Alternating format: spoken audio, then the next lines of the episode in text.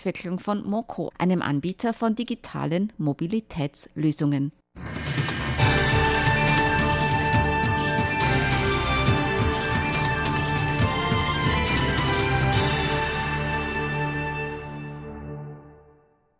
Herzlich willkommen bei Aktuellem aus der Wirtschaft. Es begrüßt Sie Frank Pewitz. Heute ein Interview mit dem Jungunternehmer Philipp Haverkamp, der für den digitalen Mobilitätsanbieter Moco hier in Taiwan auf Mission in der Geschäftsanbahnung war. Wie er den Weg in die Geschäftswelt fand und welche Lösungen Moco anbietet, das erfahren Sie nun.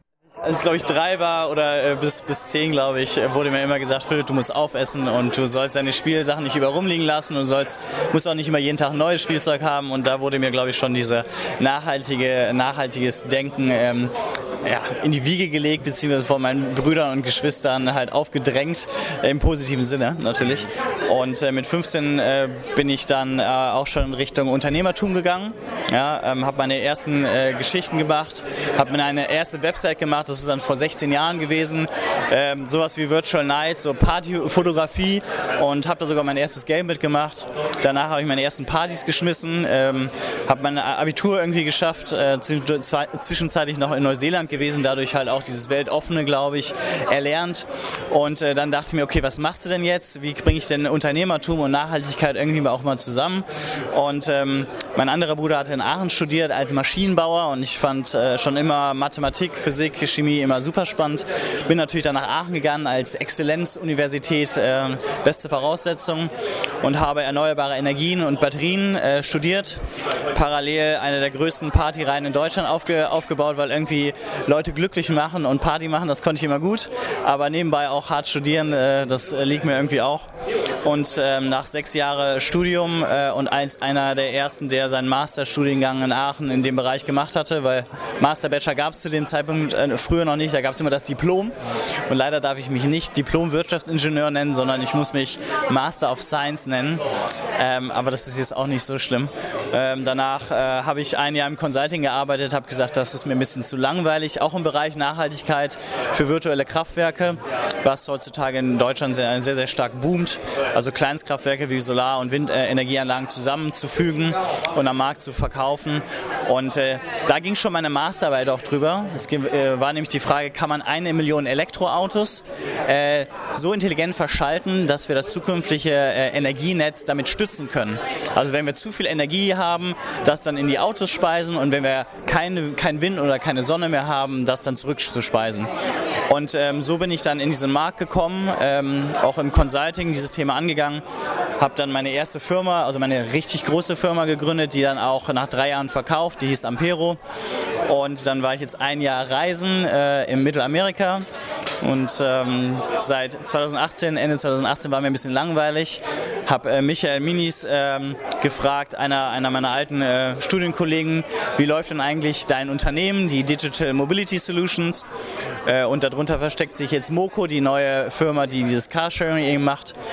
Und dann habe ich gefragt, äh, ja, wie läuft's denn? Dann hat er gesagt, ja, sehr gut. Wir wurden gerade ähm, stark subventioniert, sage ich das einfach mal. Willst du nicht bei uns anfangen? Und dann habe ich gesagt, boah, ich, ich finde das, was ihr gemacht habt, sehr, sehr spannend. Und ich würde gerne diese Rakete, die ihr da gebaut habt, gerne zünden. Und ähm, das mache ich jetzt im nachhaltigen Sinne und möchte nicht nur ähm, nachhaltige Energie ähm, verbreiten, sondern auch die Mobilitätswende mit voranschreiten äh, und damit voranschreiten. Und deswegen bin ich jetzt auch gerade in Taipei, äh, um den ersten Schritt in den asiatischen Markt zu finden, um ein bisschen reinzuschnuffern und zu hören, äh, ob es hier auch Möglichkeiten gibt, diese Idee des Sharings, ob es Autosharing, Bike-Sharing ist, auch hier zu etablieren. Äh, was genau wird jetzt in Deutschland angeboten? Was für Sharing-Modelle? Ähm, wir haben verschiedene, also wir sind ein, ähm, ein Softwareunternehmen, also ein typisches Software-as-a-Service-Unternehmen. Ähm, die anderen großen Unternehmen es möglich machen, ein Share, eine Sharing Company zu werden. Sowas wie Car2Go und Drive Now. Und hinter Car2Go und Drive Now steht ja letztendlich BMW und Daimler. Und ähm, wir bieten das Corporates an, also Firmen, die ihren internen Fahrzeugpool digitalisieren möchten. Ja, also ein geschlossenes Sharing äh, bis hin zu auch äh, geschlossenes Sharing in neuen Quartieren, weil nicht jeder braucht seinen Zweitwagen mehr. Geschlossenes Sharing bedeutet also optimierte Nutzung des eigenen Fuhrparks. Genau, genau. Der eigene Fuhrpark kann damit sozusagen digitalisiert werden. Man braucht keinen Schlüssel mehr, man braucht kein Fahrtenbuch mehr. Man kann es alles mit einer App öffnen und, und vorher auch buchen. Und äh, es ist wirklich, der ganze Prozess ist digitalisiert und man kann sogar dem Arbeitnehmer das Auto übers Wochenende mitgeben. Das ist ja eigentlich ein Problem, weil wir einen geldwerten Vorteil in dem Moment hätten. Das lösen wir immer dadurch, dass wir dem, äh, der, der Arbeitnehmer einfach übers Wochenende ganz normal für das Auto bezahlen muss, was aber viel günstiger ist als Sixt oder ein Auto so, sonst zu leihen. Und da kann der Arbeitgeber wirklich Incentives setzen und einen tollen Service und äh, neuen Baustein für die Mitarbeiter mitgeben. Genau. Und das ist halt wirklich im, im Workfield, also es dürfen dann nur diese Autos oder Fahrräder, nur die Arbeitnehmer von dieser Firma nutzen. Oder auch, was ganz spannend ist, das neue Coworking. Viele Firmen leben nebeneinander und können sich ein Auto halt teilen. Ja, das ist halt das Spannende. Man braucht nicht mehr wieder für jede Person ein Auto, sondern es können sich vielleicht auch 10 oder 20 Leute ein, ein Mobilitätsthema halt wählen. Äh, ob es ein Fahrrad ist, ob es ein Auto ist, ob es ein Roller ist. Genau, und das optimieren wir für Firmen. Wir optimieren aber auch Quartiere. Äh, zum Beispiel sagen Energieunternehmen, wir möchten äh, ein Quartier unterstützen, weil wir bringen ja eh schon Strom in dieses Quartier. Es wäre doch schön, wenn wir jetzt auch die Mobilität da unterstützen und dann stellen wirklich ähm, Stadtwerke in Deutschland jetzt Lastenfahrräder, Roller, Autos in die Quartiere für die Menschen, die da halt wohnen. Und das ist auch wieder ein geschlossenes Sharing. Das ist nicht wie Cambio, wo jeder x-beliebige dann in dieses Quartier reingehen kann und das Auto nimmt, sondern es ist wirklich für einen besonderen Nutzerkreis. Und das macht es halt sehr, sehr äh, sexy, würde ich einfach mal sagen, weil jeder weiß ganz genau, wer dieses Auto nutzt und alle nutzen das, äh, das Fahrzeug auch vernünftig. Weil bei manchen, das hört man oft von Car2Go und Drive Now, mit den Autos rumgegangen wie ja, als, als wäre es halt nicht meins. Und das ist teilweise sehr, sehr schade. Und der letzte Baustein, den nennen wir City. Äh, da beflügeln wir auch wieder Stadtwerke, ein öffentlicher Carsharer zu werden, sozusagen Car2Go 2 oder DriveNow 2. Und das machen wir auch schon sehr, sehr erfolgreich in Deutschland und Europa in, in fünf verschiedenen Ländern. Jetzt hier in Taiwan ganz schon erste Anknüpfungspunkte? Ähm, ja, Taiwan äh, ist sehr, sehr spannend. Wir sind ja gerade in Taipei und da haben wir, habe ich zum Beispiel U-Bike kennengelernt. Das ist ein Bike-Sharing äh, auf Stationsbasis und da ähm, kann man quasi mit einer Smart Card, mit einer, einer RFID-Card diese Fahrräder öffnen und auch wieder zurückgeben und das fand ich sehr, sehr spannend. Das habe ich auch schon ausprobiert. Äh, Fahrdienste gibt es ja auch immer mehrere. Ne? Gibt es ja mittlerweile auch schon, wird ja von vielen angeboten. Man, in Taiwan hat man auch teilweise drei Fahrradverleihanbieter gehabt.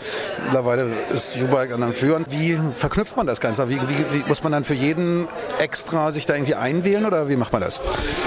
Genau, ähm, diesen Gedanken, ähm, den Nutzen dem Nutzer auch zu geben und nicht dem Nutzer sagen, jetzt musst du für jede neue Geschichte, für jedes neue Fahrrad eine neue App runterladen, eine neue Karte dir kaufen. Ähm, das wollen wir eigentlich verhindern. Wir haben wirklich einen multimodalen Ansatz, wo man verschiedene Fahrzeuge, auch verschiedene Services auf einer Plattform abbildet. Somit braucht man nur noch eine App, die sich auch gerne mit, der, ähm, mit dem öffentlichen Verkehr verknüpft. Weil das finden wir eigentlich am spannendsten, weil der öffentliche Verkehr ist ja schon lange da gewesen. Es gibt ja schon Busse und Bahnen. Aber wie komme ich zum Bus? Wie komme ich zur Bahn? Und manchmal sind es vielleicht sogar Park-and-Ride-Geschichten, wo ich ein Auto wirklich brauche, um aus dem ländlichen Bereich dann zur nächsten U-Bahn oder S-Bahn oder Regionalexpress zu kommen in Deutschland. Und, was, und dann fahre ich mit dem Regionalexpress ja in die Stadt.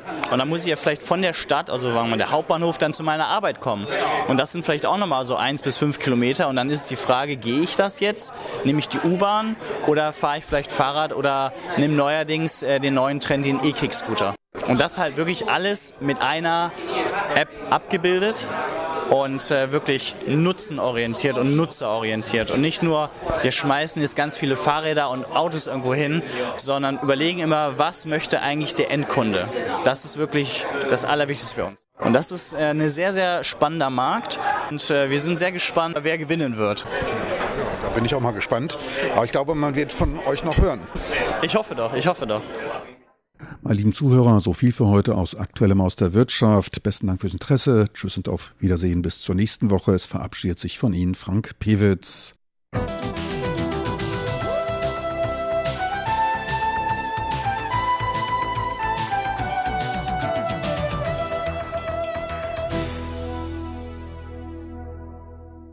Sie hören Radio Taiwan International. Es folgt rund um die Insel mit Ilo.